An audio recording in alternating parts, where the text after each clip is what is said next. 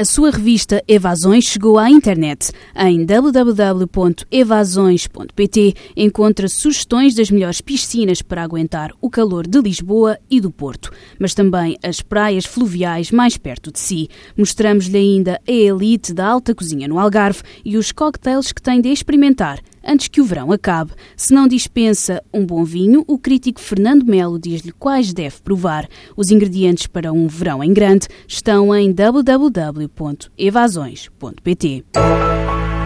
Esta semana, Ricardo Araújo Pereira sente-se taxado, embora não tenha negócios na Irlanda. João Miguel Tavares declara-se senhorio e Pedro Mexia confessa-se com IMI ou sem IMI concordatário. Está reunido o Governo Sombra.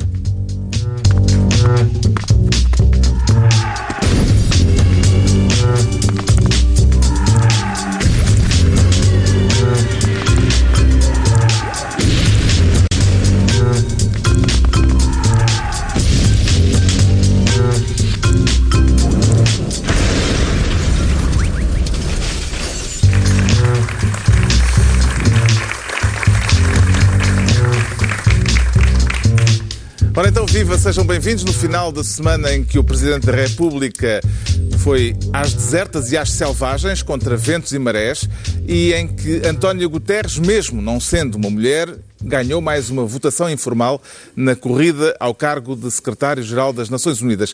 Mas não é disso que nos ocuparemos neste Governo Sombra. Há outros temas, por exemplo, aquele que faz com que o João Miguel Tavares escolha desta vez o cargo de Ministro do Crescimento quer tutelar à altura dos protagonistas da vida pública portuguesa, João Miguel Tavares, é isso? É, pá, uma pergunta dessas exigiria uma resposta populista e diria, bom, para isso precisaria de um microscópio.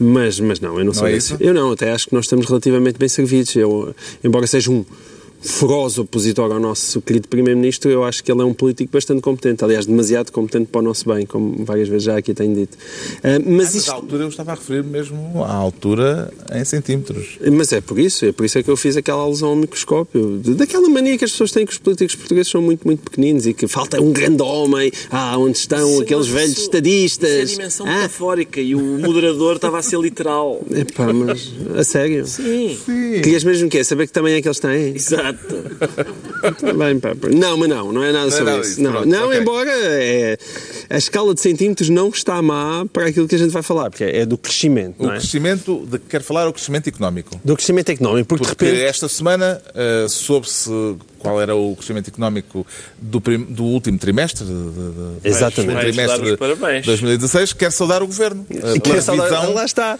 Pela isso, revisão em alta é, dos dados do INE. É isso que é extraordinário. É, é essa notícia, porque de facto isso que tu estás a dizer foi o lead de imensas notícias que eu li. Atenção, houve um ajustamento de 0,1 pontos percentuais em relação àquilo que tinha sido a primeira estimativa do INE uh, no início de agosto. Afinal, não, em vez de ser 0,2, foi 0,3. E a gente olha e diz, mas estão a gozar connosco. Só podem estar a gozar connosco. Mas essa é a imagem, de facto, as maravilhas que um sorriso faz. As diferenças que faz sorrir, como faz António Costa, ou ter um ar trombudo, como faz Passos Coelho porque tem um impacto gigantesco na forma como as notícias são dadas. Não há maneira de olhar para o crescimento e não ver naquilo uma espantosa tragédia em relação àquilo que eram as previsões do governo, todas, desde, bom, já nem falo daquelas do quando Mário Centeno ainda achava que podia ter um programa e, e mandar alguma coisa nele, não é? Portanto, na, na, frase, pré, na fase pré-negociação com os partidos da esquerda.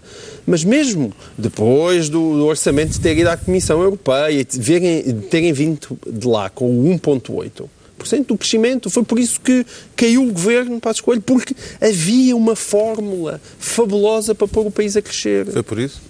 Foi por isso, então não foi. Quer dizer, por isso caiu o governo de Passos Coelho. António Costa não falava em mais nada sem ser crescimento. Dizia, esta não pode ser a solução para o país. É preciso apostar no crescimento, apostar no crescimento, apostar no crescimento. E não há crescimento. Não há crescimento. O crescimento vai ficar... Houve uma revisão de mais 50%. Exatamente. de 0,2 para 0,3. Exatamente. Em relação à... à, à, à o próprio Ministro da Economia já veio dizer que, na melhor das hipóteses, tudo correr muito bem, vamos ter 1,2 Os números do investimento são trágicos, estão dizer... 7 pontos percentuais atrás. Ou seja, o governo, como já falámos no último programa, está absolutamente obcecado com o déficit. O déficit. A única coisa que tem na cabeça é, porque é a única coisa neste momento que ainda pode cumprir, é ter um déficit ali a rondar os 2,7, 2,5, mas certamente ficar abaixo dos 3. Quer dizer que subscreve a frase de Maria Luísa Albuquerque, ex-ministra das Finanças, quando ela diz que o modelo económico que está a ser seguido não tem capacidade. Com certeza. Mas não é só Maria Luísa Albuquerque que diz isso. A própria UTAU vai dizer, com uma linguagem mais elegante, a falar nos desafios orçamentais. E em relação a isso, António Costa acaba de responder com uma frase extraordinária, porque disse há muitos desafios neste segundo semestre, porque é evidente, os salários vão aumentar, o IVA da restauração vai diminuir e, portanto, há uma pressão muito grande sobre o orçamento, de onde há mais desafios. E perante esses desafios, António Costa responde a recomendação da UTAU é a recomendação que qualquer médico nos faria, que é não abuse dos doces, senão isso fará mal à saúde. Epá, isto foi a resposta. Isto foi a resposta de António Costa. É, realmente a UTAU diz-nos para não abusarmos dos doces, senão isto faz mal à saúde. Boa dica. Mas a verdade é boa dica. E a verdade é que ele parece que está bem nas sondagens, mas eu. Epá, desculpem ele desde que se ria, parece que tudo vale. Estes vale números... Eu prefiro ter um, um, um, um eu, eu, prefiro ter um senhor com um ar trombudo a dar notícias que são verdadeiras do que um tipo a aldrabar-me a sorrir. Mas os portugueses não, acho que desde que sorriu marcha tudo. Pedro Mexia, estes números dão razão ao governo ou à oposição? A, a revisão em alta Sim, há sempre essa maneira boa de discutir números, que é, há, há, duas maneiras de discutir números. Uma é em, em, em termos absolutos, outra é em termos homólogos se for mais, se der mais jeito, discute-se em termos homólogos e não em termos absolutos. Outra é em termos de expectativas dos próprios para melhor ou para pior. Outras é em comparação com as piores coisas que os adversários políticos uh, previram. E, portanto... O a, diabo não chegou, não é? A, a verdade é que uh, quem, mesmo quem teve a, a, missão de defender o governo falou em algumas destes, destes números como estando bastante aquém do que, do que se esperava. E, de facto, eu não sei nada de economia, e, portanto, não vou comentar economia, mas também não sei nada de, de candeeiros e sei quando não dá luz. Portanto, não preciso ter um conhecimento, não preciso, ter um, não preciso saber explicar exatamente todos os fenómenos em questão e, e o, o, modelo do governo pressupunha, e pressupõe ainda, suponho eu, que com uh, o, a recuperação dos rendimentos as pessoas tinham mais dinheiro e o consumo privado ia ser a nossa salvação. Bom, isso, há duas hipóteses. Ou é ou não é. E, portanto, não é preciso ter nenhum conhecimento económico uh, para, para ver. E, portanto, aí de facto não é simplesmente competência ou incompetência, mas pode vir a ser, pode vir a ser, temos no princípio, ainda falta muito tempo, mas pode vir a ser claramente uma questão de modelo económico. E, portanto, falta muito desse... tempo, salvo seja, não é? já lá vais. Em... Ah, tá bem, falta... Já estás no nono mês, não é? Está bem, ok. Estamos no princípio de uma legislatura, em todo o caso. Não, é? não se, se, se, presumindo, presumindo que o governo dura quatro anos, estamos no, no, princípio de uma legislatura. E, portanto, isso, isso a mim causa mais perplexidade na lógica do candeeiro do que propriamente na lógica das, das teorias uh, keynesianas ou não, uh, que eu não tenho capacidade de discutir, nem verdadeiro interesse, para dizer a verdade.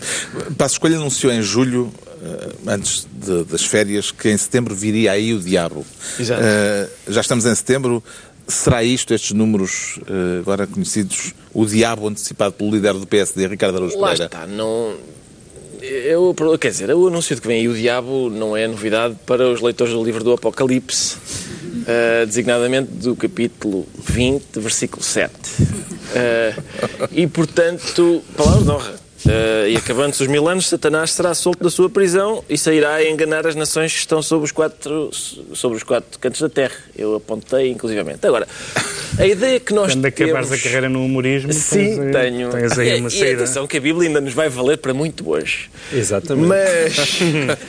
mas Porque uh, o humorismo paga em mim, não é? Pois paga, paga. Vá lá, não antecipem. E a padralhada não. Mas, mas uh, as pessoas que. Quer dizer, nós temos uma ideia de, das duas, uma, ou estamos a ler da Bíblia num templo, e aí é lícito dizer coisas destas, ou pessoas que de cor, não é, de improviso, anunciam a vinda do diabo. Nós temos mais ou menos uma ideia do tipo de pessoa que é, do tipo de perturbação mental de que sofre. E, Assim como as pessoas que contactam com extraterrestres, por exemplo, são sistematicamente ou bêbados ou chalupas. E, e nunca, nunca um extraterrestre apareceu a uma pessoa que seja. Epá, professor catedrático de física. Nunca, nunca apareceu. É sempre um bêbado. Ahm, e portanto, isto. é, Lá está, a questão da fasquia vale para os dois lados, que é. De Vais facto. cartas. eh, Sabes que há associações de OVNIs. Eu não sei que há, eu já achas que eu não recebi já cartas desses senhores? Sim. Ah, e- mas a, a fasquia vale para os dois lados, não é? Porque de facto os números não são exatamente o que o governo disse que eram. Ah, não correspondem àquele entusiasmo do governo, mas também quer dizer, é importante não esquecer que no tempo do governo anterior isto não era propriamente um desenvolvimento que a gente até tinha que se agarrar à cadeira. Não era isso, não é? Pelo visto, ainda o- assim, é- Não, vai é- ser, dá é- para agarrar mais à cadeira o ano passado do que este. é Isso é que é triste. importante, é importante. Quer dizer, da outra vez, no tempo do anterior governo, a gente agarrava-se à cadeira a ver se o passo não a levava. Era, era mais isso. Agora, porque aquilo que estavas a dizer, do ah, este é trombudo, um era trombudo, este é risonho. Não é questão de semblante, é um deixa-te o dinheiro no bolso e o outro vai lá buscar. É, é mais isso. a ti não, pá. Um tira-te o salário e o outro Só não. se fores funcionário público. Está bem, pois, claro, mas há bastantes. Não, não são só dois Ah, ou três. há, isso Agora, e a- essa questão da fasquia, de facto, interessa aqui porque é importante não esquecer que a desaceleração do crescimento começou ainda antes das eleições, não é? É verdade. Ah, e depois, e depois a questão é, de facto, se calhar o governo pôs a fasquia muito alta, é uma coisa que eu nunca faço. Eu digo sempre, ah, isto não presta para grande coisa, sobretudo, digamos, nas relações íntimas. É uma coisa que costuma funcionar bem, pôr a fasquia bem baixa e depois até, até dá a fazer uma gracinha. Ahm, e aí, o- lá o passo escolho é a mesma coisa, está a pôr a fasquia demasiado. Vem aí o diabo e depois as pessoas dizem. É pá, não correu tão Chega bem a como enxofre, disse. Mas ele o diabo ainda não- Epá, tá- há um toquezinho em enxofre, mas é capaz de. Se calhar é o vizinho que está a cozinhar outra vez aquelas couves. Entregamos ao João Miguel Tavares a pasta de Ministro do Crescimento. Agora, o Pedro Mexia pretende ser Ministro dos Patins. Para os pôr a quem, Pedro Mexia? Mas já foi, já, já puseram os patins à, para, à Presidente brasileira e foi um processo Quer muito falar do- esquisito. do processo acompanha- de destituição de Dilma Nós Rousseff? acompanhámos aqui deste, destes meses todos em que isto se falou e o processo tem muitas perplexidades. A pedalada merecia este desfecho?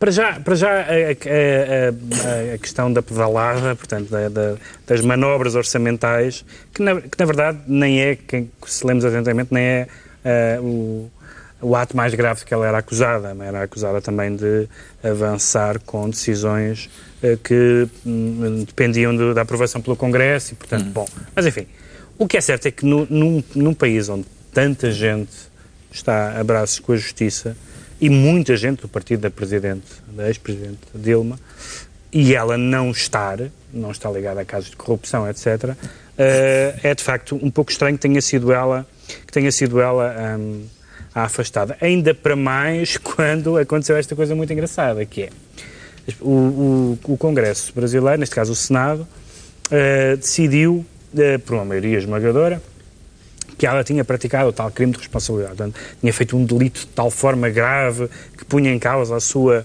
a sua continuidade como Presidente da República e, portanto, destituíram-na. E havia uma votação de uma pena acessória. Qual era a pena acessória? Era ela não poder exercer cargos públicos durante oito anos.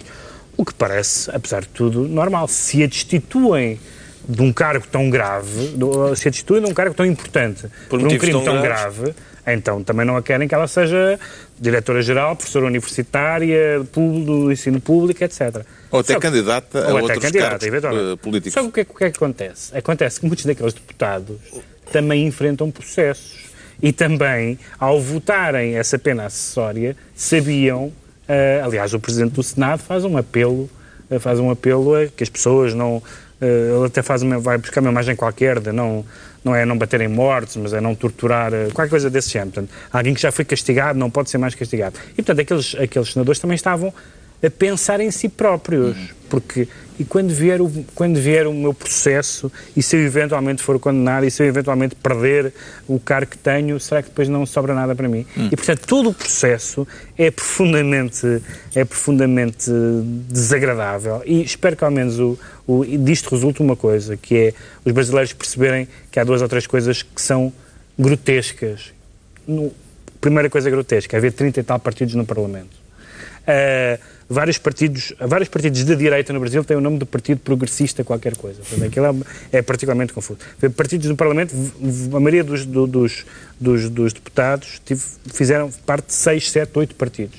Segunda coisa ridícula, haver um presidente num sistema eleitoral que é eleito com um vice-presidente de outro partido com uma ideologia completamente diferente e que, portanto, dá esta coisa. Eu não tenho nenhuma simpatia política por Dilma, mas é muito estranho que agora o vice-presidente, que foi eleito na chapa, portanto, na, na, juntamente com ela, uh, vá seguir uma política, nomeadamente económica, completamente diferente. Isso não pode e de um partido ser... que nunca apresentou um candidato presidencial já teve três já presidentes. Teve vários, porque ficam lá, ficam à beira da, sempre da, da, pessoa que, em alguns casos, morreu, noutros casos, noutros casos foi, foi, foi afastado.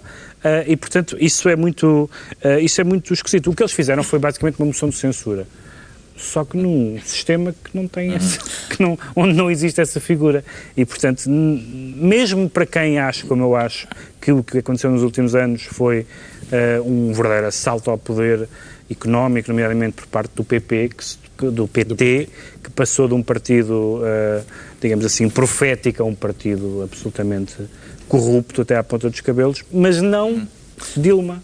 Tanto quanto se sabe, o nome dela não aparece, como aparecem nomes, a seguir a nomes de deputados, de candidatos presidenciais. E, portanto, isto. Uh, eu não, não compro a tese do golpe.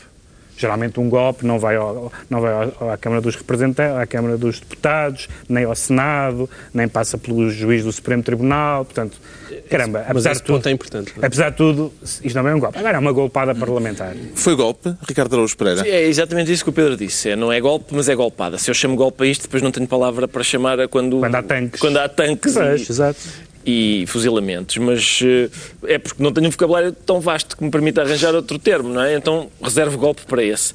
E agora, que é uma golpada, é porque é óbvio que. Mas parecida com a portuguesa, não. Não, a portuguesa nem sequer foi golpada. A portuguesa nem foi golpada. Aqui o que acontece foi é que, golpinho? é que uns bandidos. Claro que não, claro que não. A gente já vai falar sobre Espanha para tu veres o que é que, o que, é que acontece quando a, democracia não funciona. Agora, isto aqui são bandidos, e muitos deles são bandidos mesmo em sentido próprio, não é? que uh, fazem um uso criativo das regras democráticas para. É, é por isso que é uma golpada. É porque fazem, de facto, um uso criativo das regras democráticas para uh, destituir uma presidente que está acusada de uh, coisas muito menores do que muitos do, dos seus acusadores estão. O facto, por exemplo, também de, depois dela ser destituída, eles se terem, junt, se terem juntado para dizer a partir de agora aquilo que ela fez deixa de contar como ilegalidade. Uh, portanto, foi, contou e foi destituída. A partir de agora já não é. A, a chamada pedalada foi. Exatamente. Zerinhos. Criminalizada. Zerinhos à pedalada. Agora já vale. E, portanto, e, e, de facto, essa, há mais esse pormenor engraçado, que é, que é o, o normalmente o que acontece a um, a um, presidente que é destituído depois fica impedido de, de concorrer a, a, cargos públicos durante oito anos. Foi assim com o Collor. Claro que foi aquilo que o Pedro disse. Collor, aliás, queixou-se na sessão uh, que, uh, no caso dele, uh, ele diz, não disse com estas palavras, mas diz ter sido também alvo de uma golpada porque ele apresentou a renúncia ao cargo antes de ter sido julgado e, portanto, julgava que, que não passava pelo, não passaria por essa destituição Sim. e, portanto, eh, não perderia uh, os direitos políticos por oito anos. Sim, mas, é mas foi julgado que... mesmo depois de claro. ter apresentado a renúncia. Mas é curioso, é aquilo que o Pedro disse. Muitas das pessoas que dizem, bom, sim senhor, mas não vamos tirar-lhe os direitos políticos, esperam que no futuro, quando for a, a vez deles, aí sim, por crimes uhum. uh, cometidos por eles, não lhes retirem os direitos políticos, caso contrário, terão de ir arranjar um emprego a sério. E, e isso custa a todos, não é? O que é que muda no Brasil de Temer em relação ao Brasil de Dilma, João Miguel Tavares? Bom, eh, acho que essa, essa vai ser uma boa pergunta para ser respondida. É, ninguém sabe verdadeiramente, ele já prometeu que os direitos sociais e as políticas sociais seriam seguidas. Agora é preciso, evidentemente, intervir na economia brasileira que está Uh, uma desgraça, como se sabe. O El País tinha um título muito engraçado, dizia, dizia Michel Temer, o, o, presidente que ninguém pediu. E essa é a absoluta verdade. O Temer conseguiu discursar durante 10 segundos na abertura dos Jogos Olímpicos e ainda assim foi veiado. Ele tentou fazer o discurso mais, mais pequeno, uh, provavelmente da história das Olimpíadas, e ainda assim foi veiado. E, e, a taxa de aprovação dele era igual à de Dilma, estava nos 14%. Ele agora está na China e a correr, é uma montagem, claro, mas há uma, uma montagem na internet com um, um chinês com uma placa, uma placa mandada a dizer Welcome fora Temer. exatamente, exatamente. Além disso, como eu acho que até já aqui. É uma montagem vez, é mesmo? É. Há um aspecto muito Era importante. Há um, um aspecto, Era demasiado bom. Há um aspecto muito importante no Michel Temer que é ele também usa o cabelo para trás, todo para trás, com gel. E como eu já aqui expliquei, há todas as pessoas que puxam o cabelo todo para trás, que estão na vida política ou económica e usam gel. Atenção, não é como, como, como o Pedro Mexia. Pedro Mexia é um homem honesto, ele puxa às vezes o cabelo para trás, mas não, não usa gel em Sim. toda a volta. Agora, quem puxa mesmo e usa gel. O traço distintivo do é um bandido. Distintivo, é... Evidentemente é logo a seguir o TCAP em cima. Não é todo, é, o Collor usava o, o, o, para trás com gel. O Pedro Caldeira, se bem sempre, se lembram, para trás com gel. O Mário Conde utilizava também para, para trás com gel. O Vale Azevedo, embora tivesse menos cabelo, mas também usava gel. Ah, é... A ciência não... política tem várias etapas. Não. Aristóteles, Montesquieu, mas olha que... livros inteiros a discutir. E agora estamos a chegar ao e tavarismo. O critério capilar. Sim. Este senhor penteia-se de determinada maneira, portanto... Claramente, aquilo ali uma explicação freudiana, que Freud, infelizmente, não teve uh, tempo para abordar, está bem tido quantas coisas, mais giras, tinham e tal, mas... Acho que era só charutos. Era só charutos. Mas isto, é, eu não conheço ninguém que use o cabelo para trás, fechado com gel e não tenha não algum problema. Vamos ficar atentos, vamos ficar atentos. O Pedro Mexia fica então ministro dos patins.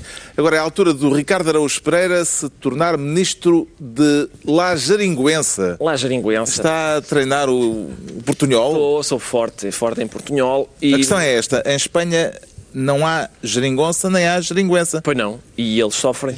E sofrem. Eu espero, eu espero so, que vocês... mas, mas, atenção, mas enquanto sofrem, crescem muito mais do que Portugal. Oh, obrigado, então, mas Bom, isso, é só... houve lá, isso sempre vimos. Vimos quando a Bélgica esteve aquele ano sem governo e foi dos melhores tempos que a Bélgica passou. Era dourado, eles acho que os belgas ainda hoje chamam os anos claro. dourados. Foi aquele, aquele Estás a favor da não intervenção estatal. Estás a tornar-te é, um verdadeiro liberal. É um anarca, não Exatamente. para mim, o meu ponto é este: é o primeiro, o topo para mim é não haver governo. A seguir, Geringonça, a seguir, o Rajoy ou o Passo Escolho. E, portanto... Mariano Rajoy uh, voltou a ser chumbado por duas vezes esta semana. E na intenção de formar governo e, agora há a perspectiva de novas eleições. Sim, o que é curioso. As terceiras. As terceiras, uh, sim. Para mim, para mim não é espantoso. Um As pessoas dizem, pá, isto é espantoso. A Espanha eh, não se entende e já vão na terceira eleição seguida porque eh, para mim o espantoso é, é, em eleições anteriores os espanhóis terem se entendido, porque aquilo que nós conhecemos por Espanha, e que é na verdade um conjunto de pequenos países que se odeiam entre si, é, é, para mim o bizarro é eles terem conseguido arranjar um vencedor para eleições em sufrágios passados. O facto de não se conseguirem entender neste para mim é o, é o que vi, para mim isto para mim é, é, é Espanha é explica-me Espanha. É está aqui está aqui. Mas vai haver mesmo eleições? É porque o prazo ainda não, não terminou, acho que é até ao fim de outubro, e há agora a perspectiva de haver um mau resultado para o PSOE nas uh, autonómicas, creio que no País Basco e não sei exatamente mais onde. Uh, vai haver duas autonómicas que, se correrem muito mal ao PSOE, podem fazer com que haja no PSOE Uh, deputados a, a, fugir à linha oficial do partido e a defenestrar Pedro Sanches. Pois e tal. Ofici oficial de Pedro Sanches, porque nós temos ouvido os anteriores primeiros ministros uh, socialistas a dizer que o, que o PSOE está a arriscar demasiado uhum. e que os espanhóis podem não entender esta, esta jogada. Uhum. É, é, um, é um risco gigante forçar o país a terceiras eleições. Se ele sair bem, é um grande jogador de, de póquer, mas se sair mal, é um pode ter um não, resultado. A, a confirmar-se que vai haver estas terceiras eleições, uh, uh, quem é que acredita que pagará a fatura, Pedro Mexia? Não, quer dizer, vamos lá ver. É, o PSOE que, que vai Pá, depende- levar com as responsabilidades disto? Depende muito do resultado, mas a verdade é que as pessoas têm que. que o que é que- a diferença, que é a razão pela qual os espanhóis se entendiam, era por, por, por, por duas razões que hoje em dia não estão, não estão eh, presentes. Uma era porque havia só dois partidos verdadeiramente grandes e os outros eram partidos pequenos e regionais. Portanto, ou, ou chegava ou, ou havia uma coligação, como aconteceu com o PP eh, e o Partido Nacionalista Vasco. Ahm, Agora há quatro, há mais dois. Agora há quatro partidos médios, digamos assim, portanto isso já torna mais difícil, e os partidos que eram antes autonómicos são hoje independentistas. E, portanto, exigem uma coisa que nem o PP nem o, o PSOE têm nos seus programas, que é questionar a unidade territorial espanhola. Portanto, se o, se o Partido Socialista estiver disposto a questionar a, a- a unidade territorial da Espanha, eu acho que tem possibilidade de fazer governo com, com o Podemos e com partidos nacionalistas. Agora, não vejo não vejo como isso não possa ser eh, entendido como o maior rasgar de princípios da história do PSOE. Se isso não acontecer, não haverá governo de esquerda. E falta-te um terceiro ponto que é a carteira, não é? Que esse é o Está bem, problema. estava a falar agora das condições, das condições políticas. Então, é a crise económica extremou tudo, lá como cá. Uma questão dramática para o João Miguel Tavares. Eh, Parece-lhe melhor continuar sem governo e ter de voltar a eleições ou ter uma geringonça no poder, João Miguel Tavares? Mas eles tentaram ter uma geringonça no poder. Não, mas se se a entenderam, opção, não é? se, a- se a- se as duas possibilidades fossem estas e Encorajarias uma geringonça? Viste, viste, aquele Para resolver- Ela, pelos vistos, não é necessária. viste aquele jornalista espanhol que escreveu, o correspondente espanhol do El País em Lisboa, que escreveu no Expresso a dizer ah, pá, quem nos dera uma geringonça como a vossa. Ah, mas eles tentaram, não é? Mas eles também acho que eles não conseguiram a geringonça hum, para já, porque o Iglesias é, é- é- ainda consegue ser um bocadinho mais extremado do que, os nossa, do que a nossa do que a nossa extrema esquerda. E depois não tem lá um António Costa. Mas não está a responder à pergunta. Eu, eu não tenho nenhum amor à geringonça. Eu acho que a solução. Falta-lhes eu, um estadista eu, da- eu da explico porque é que não respondo à pergunta. Eu não respondo à pergunta porque, como seria de esperar, ela é capciosa. É capciosa. Porque- Traga os eletrochoques, vais ver se não Porque- respondes à pergunta. Porquê? Porque colo- te colocaste fora das hipóteses aquela que para mim é sempre a solução normal. Que é, epá, governa quem ganha as eleições. Não tem, não, e não é evidente. consegue, não eu acho que é, consegue. é A maioria isso. do povo não agora, votou em quem ganhou as Agora, de facto, não se consegue. Porquê? Se estivesse na, na investidura, Está bem. certo? E é não isso. preciso estar a favor. Mas para isso as Agora, pessoas que Havia, votaram uma no outra solução, PSOE, havia uma outra solução. era preciso interpretar o voto das pessoas que votaram no PSOE como Mas eu aí estou contigo. Ricardo. eu aí estou contigo. Eu acho que, tanto em Espanha como em Portugal, o, ele- o eleitorado está de facto extremado. Eu tenho dúvidas que, havendo uma terceira eleição, não vá outra vez dar uma situação ingovernável. Porque ah, o eleitorado flutuante é que flutua cada vez menos. As pessoas estão extremadas, lá como cá. Quer dizer, as pessoas de esquerda estão mais à esquerda, as pessoas de direita estão mais à direita, e existem visões antagónicas sobre aquilo que devem ser os futuros países, e isso torna tudo mais complicado. Uma grande complicação. Ricardo Araújo Pereira fica assim ministro de La Geringuença. E Estão entregues as pastas ministeriais por esta semana e empossados os ministros. Agora vamos analisar porque é que o Pedro Mexia se declara concordatário. Para que efeito, Pedro Mexia? Para discutir não tanto a questão do IMI, mas podemos falar do IMIS, eh, porque é foi a propósito disso. Imposto Municipal sobre Imóveis. Sim, agora todas, todas as, todas, dois em dois meses há uma questão eh, co- Iminente. que cheira a 1911. Agora, de repente, todas as semanas, vá-se lá saber porquê, eh, ah, seja na educação, seja nos Mas o impostos. Costa não é Afonso.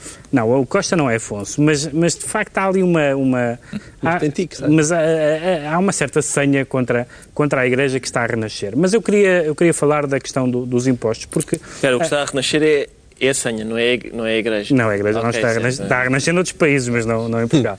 Ah, há, há uma, há uma coisa interessante nesta questão do, do IMI, da laicidade, é que as pessoas definem aquilo que gostavam que fosse. Ah, acham que, é- que devia ser assim, que as igrejas deviam ou não ser reconhecidas, que, que, que- que as atividades ah, que, a igreja, que as igrejas, neste caso a Igreja Católica, prestam deviam ou não ser reconhecidas e não estão a discutir as coisas como elas são, que é a lei que temos, nomeadamente a lei da liberdade religiosa, nomeadamente a concordata. Vamos fazer um ponto são- de ordem. Que são documentos legais. O que ponto de aconteceu é o que esta semana houve uma reunião de emergência das dioceses em Fátima, eh, porque eh, dizem que o fisco não está a cumprir a concordata, eh, o acordo estabelecido entre o Estado e o Vaticano, ao exigir o pagamento de IMI a imóveis da Igreja.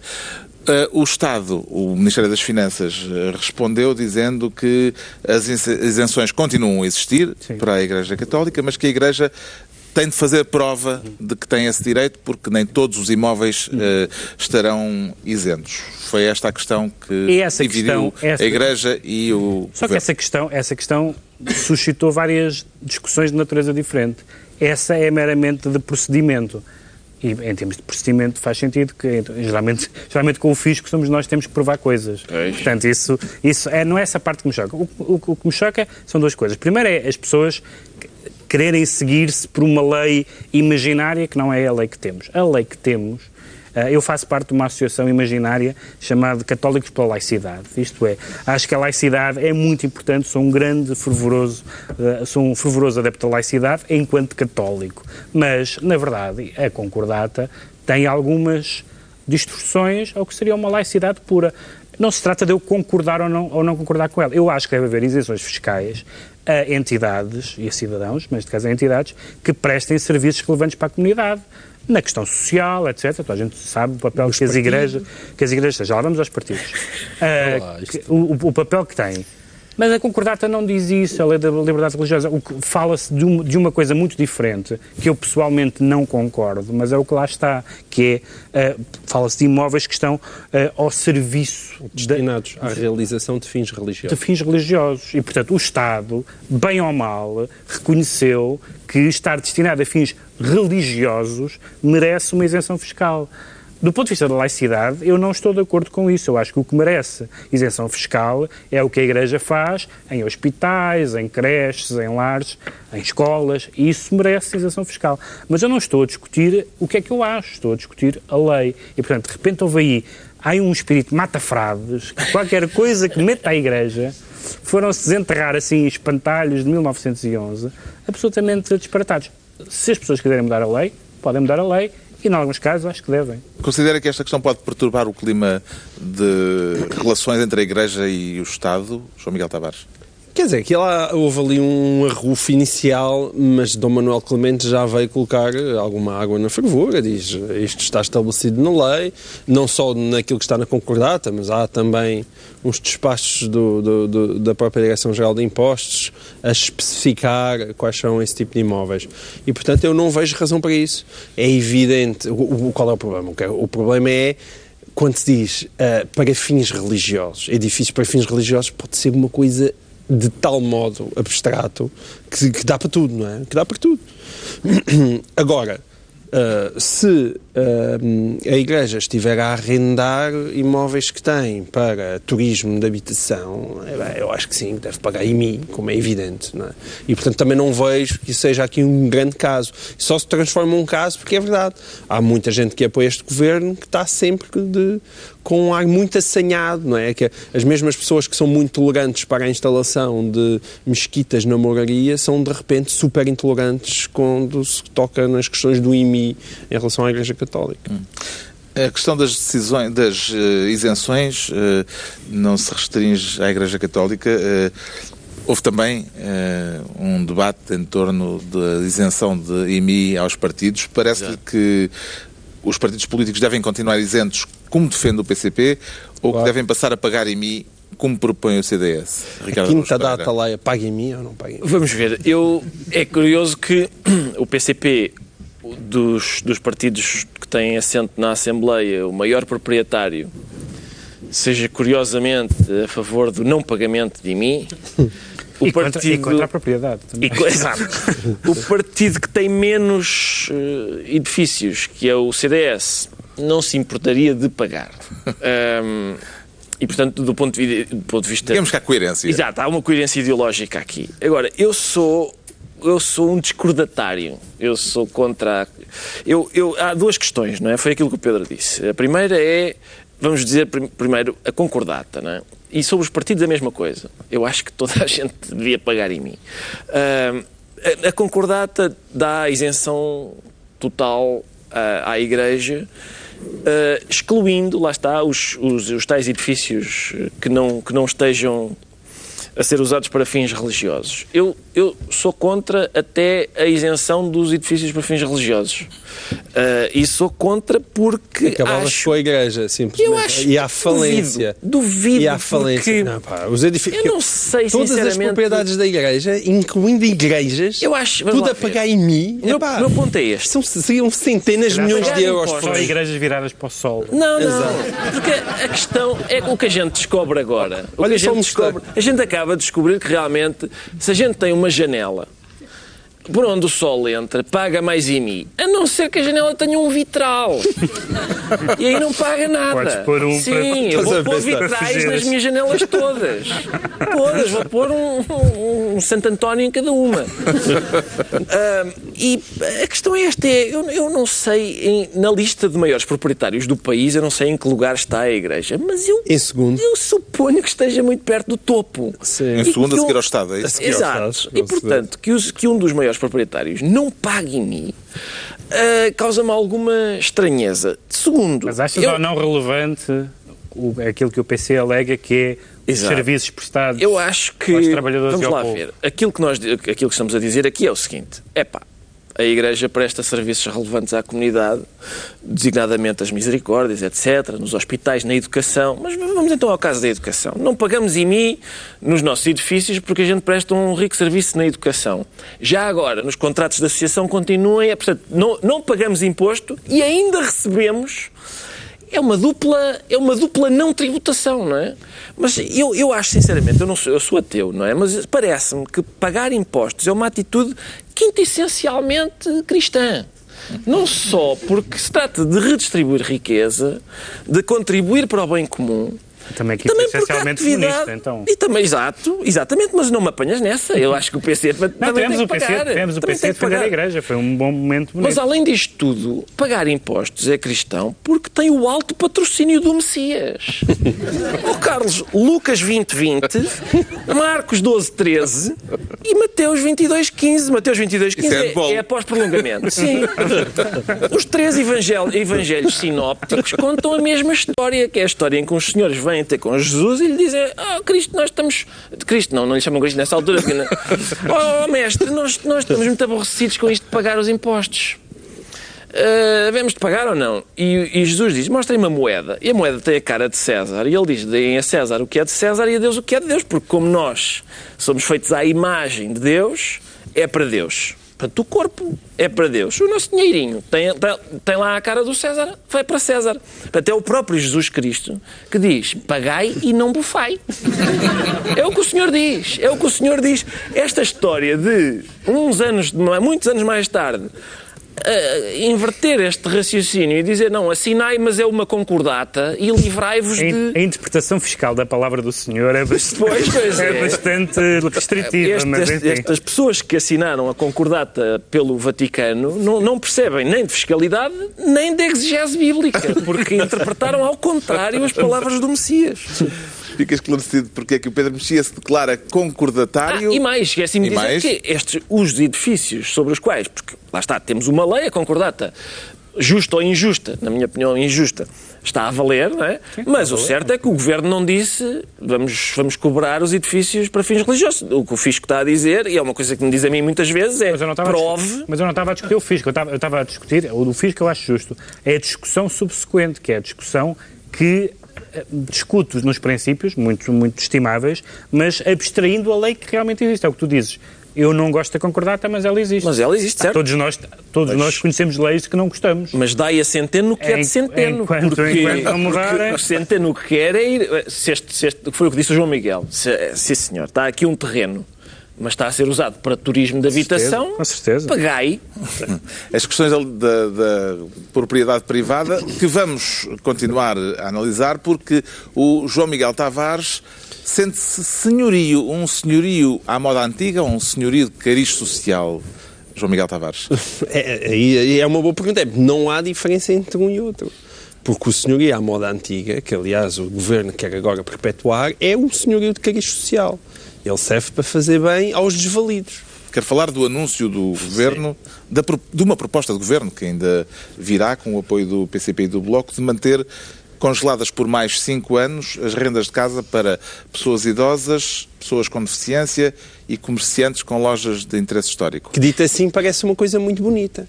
Não é? Há, olha, as pessoas mais velhinhas, as pessoas com deficiência e as pessoas que têm bonitas lojas históricas na Baixa de Lisboa. Isto dito assim parece bem. A minha questão é, mas os senhores não pagam impostos? É porque se isto é ação social, não é ao senhorio que compete fazer, é ao Estado. Se o Estado acha que as pessoas com mais de 65 anos precisam de apoio, paga aos senhorios. Se acha que as pessoas de, com deficiência merecem apoio para estarem naquelas casas, paga aos senhorios. Quer dizer, paga aos senhorios. É, há, há, uma. Há uma e, e, isto, eh, nós há pouco estávamos a conversar sobre uh, um famoso documentário sobre, uh, da Torre Bela, não é? que foi, foi logo feito uh, em pleno PREC, e que tem uma, uma, uma cena muito famosa que foi aí que acabou verdadeiramente o pré, que acabou aí a revolução, que foi quando chegaram ao pé de um trabalhador a explicar-lhe que a enxada que era dele, que já não era dele, era da cooperativa. E o camponês disse da assim... Comparativa, que era da se diz no cooperativa, que era da cooperativa. E, o, e o camponês disse, a cooperativa é muito bonita, mas essa enxada é minha. Fui eu que a comprei, não vai para a cooperativa. E esse maravilhoso camponês devia ter uma estátua em Lisboa a dizer a enxada é minha, pô caraças com a cooperativa, vão lá cooperar com Ah, a assustei-me. Também eu, também eu. Houve ali uma intuação. Não, foi para o caraças com a cooperativa. Eu... não tenho nada contra cooperativas, até acho uma coisa bonita. Agora, que de facto a enxada era do senhor, não é? Ele não quis a nacionalização da sua enxada. Achas uma coisa E, bonita, portanto, tu não que- tens enxadas. Mas tu também não, e tu apesar de seres um homem de esquerda também... Não, não, eu acho cooperativas uma coisa bonita. Achas, mas também mas não queres que te levem as tuas ter- enxadas. ter a tua enxada. Depende, Gostas se a ter a cooperativa funcionar... Ah, não te importas dar a tua é enxada. O senhor que está a falar com esse senhor está a tentar explicar. Ouve lá, na cooperativa tu passas a ter 30 enxadas. Estão lá as enxadas todas. Só que dele, é uma mania. É uma mania das pessoas é? Querem as coisas delas. é? E os senhorios querem as casas deles. As casas são deles. É, é óbvio para toda a gente, diria eu, que tenho olhos na cara e passei por Lisboa e por outras cidades do país, o efeito que a lei das rendas teve. Nós tínhamos uma baixa de Lisboa completamente morta e do Porto completamente morta, arrasada, com edifícios de lutos, e bastou uma, uma mudança significativa na lei, numa das poucas reformas estruturais realmente que se fizeram, e, e- e tudo mudou, e tudo mudou. Isso e o Airbnb. Não, isso é o Airbnb com certeza, mas as coisas estão ligadas umas com as outras. Agora, se querem prolongar, já houve os 5 anos, se querem prolongar para mais 5 anos, senhores, é o Estado que tem que pagar, não é os senhores. Esta ideia que são os senhores que têm que estar a fazer ação social e que têm que ser eles, porque é o Estado a obrigar o Manel, o Joaquim, que tem um, um prédiozinho, a dizer não, ó, senhor Manel, senhor Joaquim, agora transforme-se numa IPSS porque é assim que lhe compete andar a patrocinar as pessoas que estão em sua casa. Esta decisão da esquerda, do governo, com o apoio de- dos partidos mais à esquerda no Parlamento, será o equivalente àquela velha palavra de ordem que dizia os ricos que paguem a crise, Ricardo Araújo Pereira? Oh, Carlos, eu, eu sou a favor de que os ricos paguem a crise, ou pelo menos paguem mais a crise do que os que não são ricos, não é? Paguem na, no- na devida proporção. E é o caso? A questão aqui é mais difícil porque, paradoxalmente, alguns destes proprietários Não só rico. não são ricos. estão, estão, há, há casas no centro de Lisboa não é, que Se pagam. fossem sei lá, ricos, pagam mais das, impostos. uma, euros. uma das razões é que alguns, como alguns proprietários, eh, alegaram que podem estar numa situação em que pagam mais IMI do que recebem em rendas. Exato. O que, como definição de rico, Sim, parece sim. tosco. Eh, aliás, a definição de rico em Portugal é não pagar de todo IMI. Pois, exato. E, portanto, é esse o problema, sim. Ah, se calhar isto era coisa para se resolver caso a caso. Deixa lá ver. O seu contrato é de quando? Eh, mas é, é A difícil. verdade, é- a verdade é que isto das, das rendas congeladas tem uma longa tradição e tanto, sal- tanto, tanto salta à esquerda como à direita. Com o congelamento das rendas foi uma, tempo de Salazar. Foi, exatamente, foi um- uma parte muito significativa da, da, da política salazarista. E, Portanto, é, é engraçado como estas coisas saltam por, com, com eh, questões, com contextos diferentes. E, portanto, aqui, mais uma vez, aqui é o prolongamento... É uma coisa chocante. Não há Esta fiabilidade iniciativa- nenhuma. Já, já repare, isto mais uma vez tem a ver com a fiabilidade do Estado. Uh, Foi dito àquelas pessoas que é um período de transição de 5 anos. Agora chega só ao fim de 5 anos e diz, não, afinal são mais 5. É uma palhaçada. Esta iniciativa, que é contestada pelos proprietários, claro, eh, parece uma iniciativa popular ou impopular, Pedro Mexia?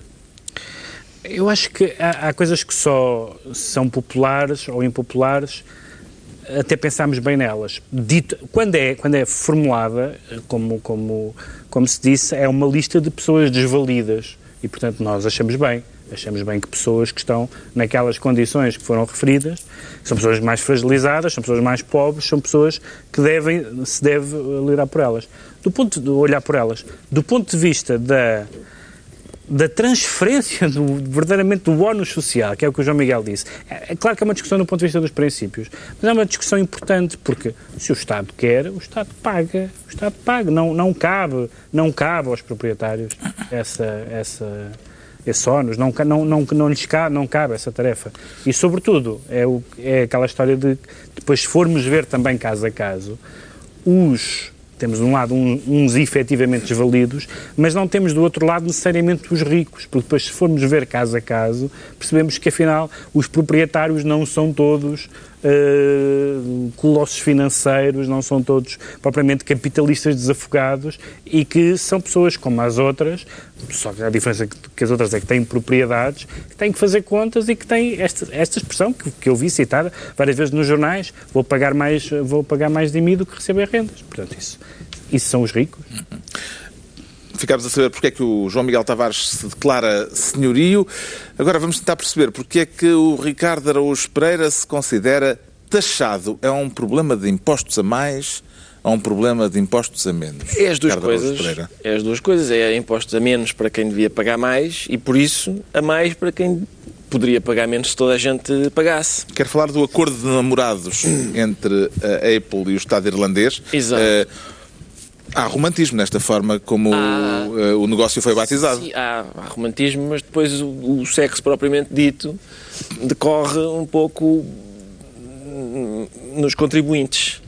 Uh, porque. Fórmula tão arrasada. Estava a tentar, mas não, não, não, não, tentar, não, não consegui. Pensei, não vou conseguir e também não interessa, é quase uma da manhã. Uh, mas o que se Isto passa é que, é que a, Apple a Apple tem eh, vantagens Sim, fiscais está... na Irlanda Exato. desde eh, o início do século. Vantagens uh... fiscais essas. Dizer vantagens fiscais, a gente pensa, ah, Bem, pagam um bocadinho menos. Não, pagam por cada milhão de lucro, eles pagam 50 euros. Uhum. Por cada milhão de lucro que a Apple tem, paga 50 euros.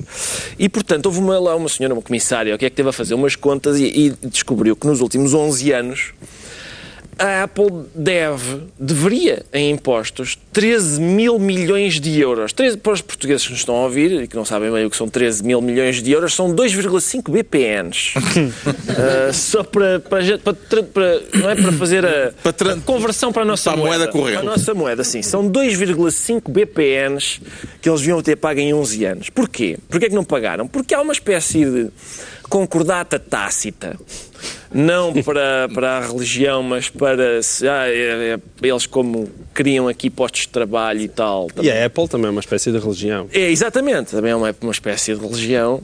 Aliás, é, eu neste momento acho que consigo fazer a minha vida toda através de apps do meu telefone. Tenho uma para tudo. Para tudo. Toda, espero que não. É, quase toda, lá. Quase toda. Há umas, mas dá-lhes mais dois ou três dias para desenvolver algumas e vais ver se não, não, se não dispenso tudo o resto. Isto é um recado lá para casa.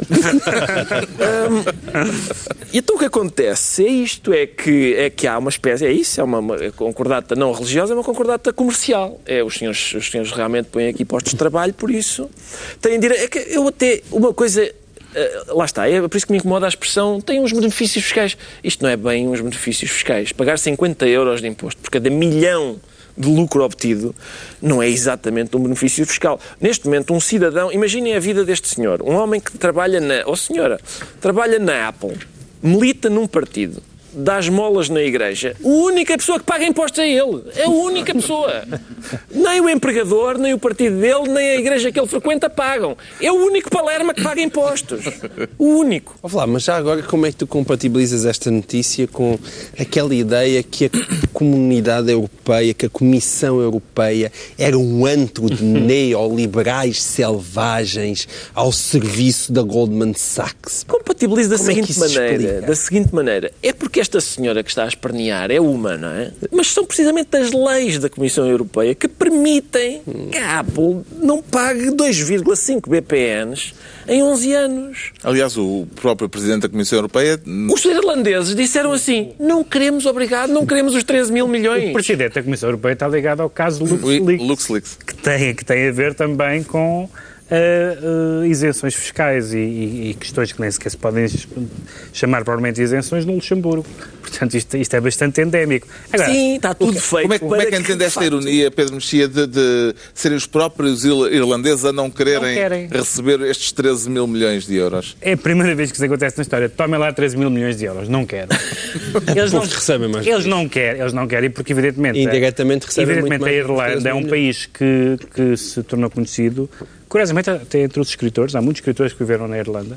Uh, Michel Houellebecq foi para a Irlanda uh, durante um tempo. Uh, e porque, se, exatamente por incentivos fiscais, a Irlanda tornou-se um país muito atrativo e durante muito tempo era o tigre celta e essas coisas todas. E, e voltou portanto, a ser. E, portanto, a, Irlanda conseguiu que, se fosse por lá, até estudos, estudos de cinema, etc., de repente a Irlanda tornou-se um polo muito atraente.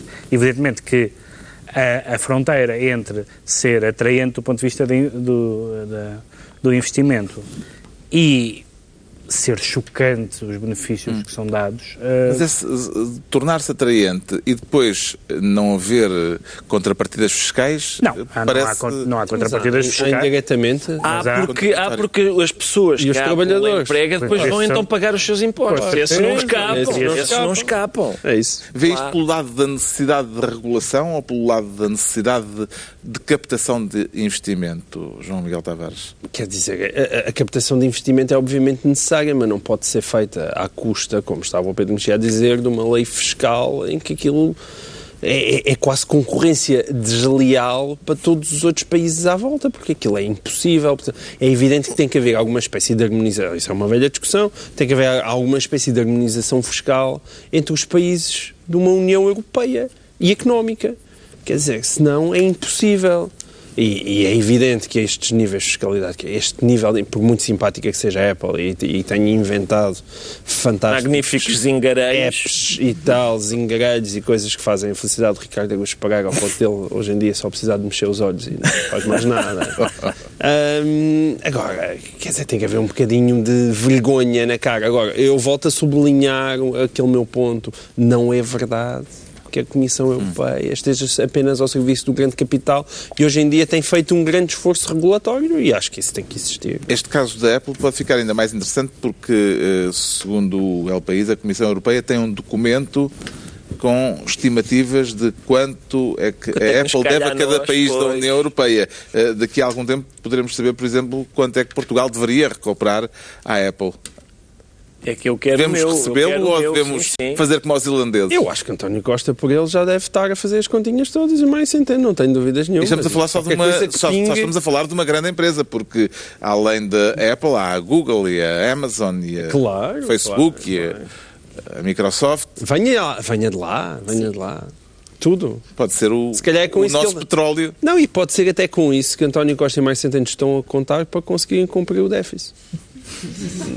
É, se calhar é por isso que ele se ri tanto. Eu ainda nunca percebi bem porque é que António Costa se ri tanto. Se calhar é por isso. Olha, ele percebeu. Ah, pega lá. Pronto, estamos a acabar como começámos, não é? é Olha, Vamos aos decretos. É o eterno retorno. O eterno retorno. Decretos. O Ricardo Araújo Pereira decreta Barreno. Decreto Barreno porque morreu hoje uma senhora que era um exemplo ético e cívico e artístico também e por isso acho que era justo. A escritora que... Maria Isabel Barreno. Exato. Uma das três Marias. Sim, julgada pelo, por causa do, das novas cartas portuguesas e, e, o julgamento que acabou, aliás, felizmente já em, em democracia e, e, acho que era justo lembrá-la hoje.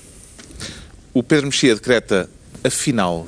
Afinal, é um assunto que não, que não tem graça, porque é um assunto que envolve a morte de uma pessoa, que foi a morte da, daquele jovem que foi agredido em, em Gondomar e que acabou por morrer, mas depois gerou-se uma série de equívocos baseados entre as informações, baseados nas informações precipitadas que a PSP deu, baseadas eh, por sua vez em fontes aparentemente oficiosas do hospital, porque disseram que o jovem tinha morrido antes de ele ter de facto morrido e depois desmentiram o que levou a algumas coisas bastante estranhas, como, por exemplo, dependendo do jornal em que nós lêssemos nesse dia, a mesma pessoa estava viva ou morta.